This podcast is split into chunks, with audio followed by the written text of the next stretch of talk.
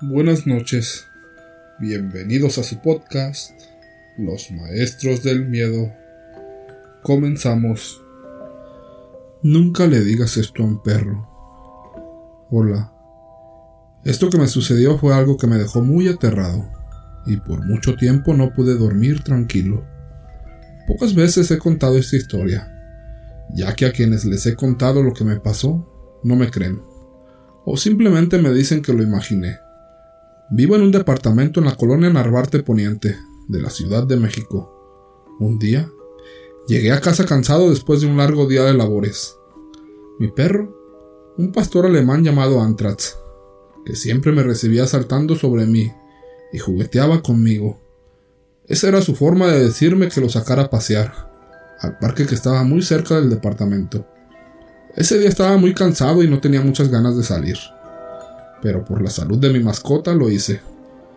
Llegamos al parque y aunque es un perro grande, estaba bien educado y no es nada agresivo ni con otros animales o humanos, por lo que suelo dejarlo andar libremente por el lugar, y no me juzguen, soy responsable.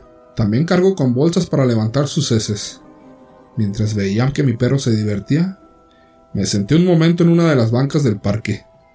El perro me veía y corría a la distancia. Me buscaba con su mirada y al verme, seguía divirtiéndose tal y como si fuera un infante. De pronto, un niño se paró a mi lado. El niño miraba con una gran sonrisa lo que el perro hacía. Volteó a verme y me dijo, ¿Es tu perro? Le contesté que sí, que era mi mascota y me dijo algo que me sorprendió. ¿Sí sabes que tu perro habla? Era evidente que la imaginación del pequeño era grande, y no iba a destruírsela. Así que sonreí y afirmé con la cabeza su pregunta.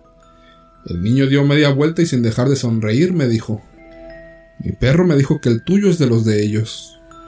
Me extrañé y con curiosidad le pregunté que cómo era posible que supiera eso. Y simplemente me dijo Pues pregúntaselo. Si son de los que hablan, te va a contestar. Porque no todos son así. El niño dio media vuelta y se fue. Volté a ver al perro y noté que me observaba como si supiera que estábamos hablando de él. Me vio que lo vi y siguió haciendo lo suyo. Al regresar a casa, me quedé con la idea de lo que el niño me dijo, y en forma de juego vi a mi mascota fijamente y le pregunté ¿Sabes hablar? Repentinamente la actitud de Antrax cambió. Se quedó viéndome directamente a los ojos un instante.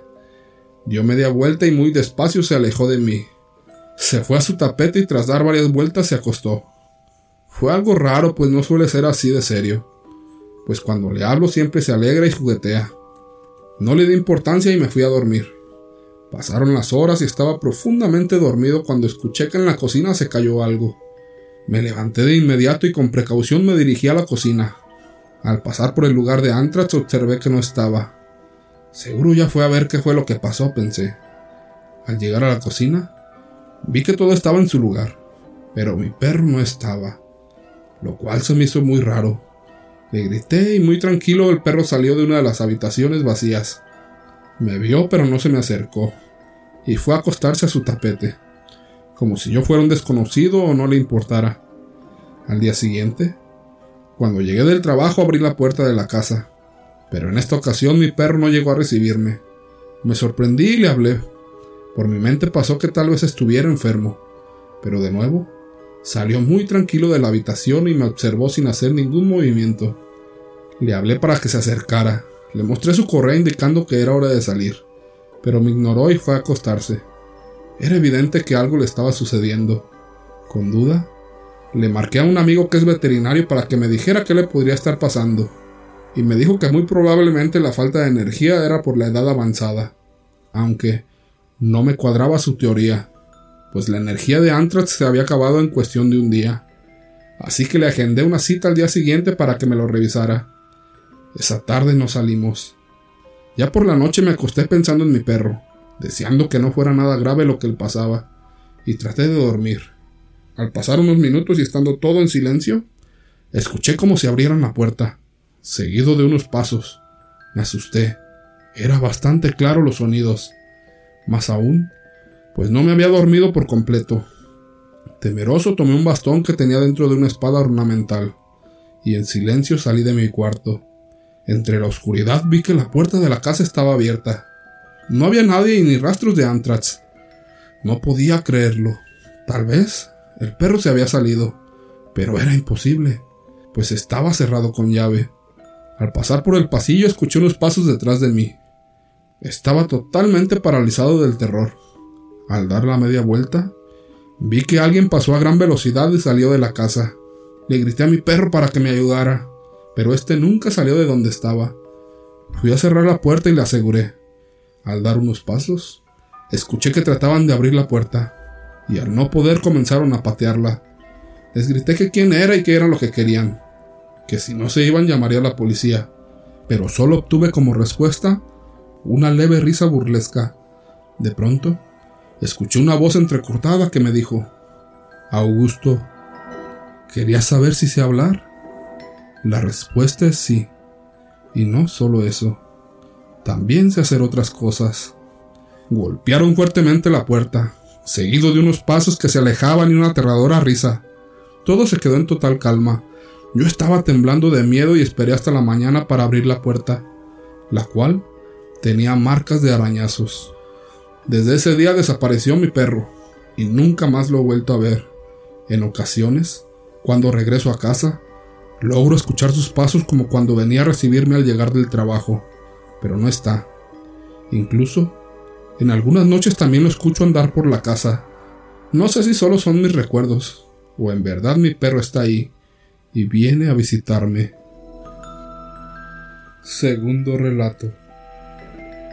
La niñera. Cuentan las personas mayores que un día llegó una mujer a la ciudad. Era alta, de piel pálida pero muy sonriente.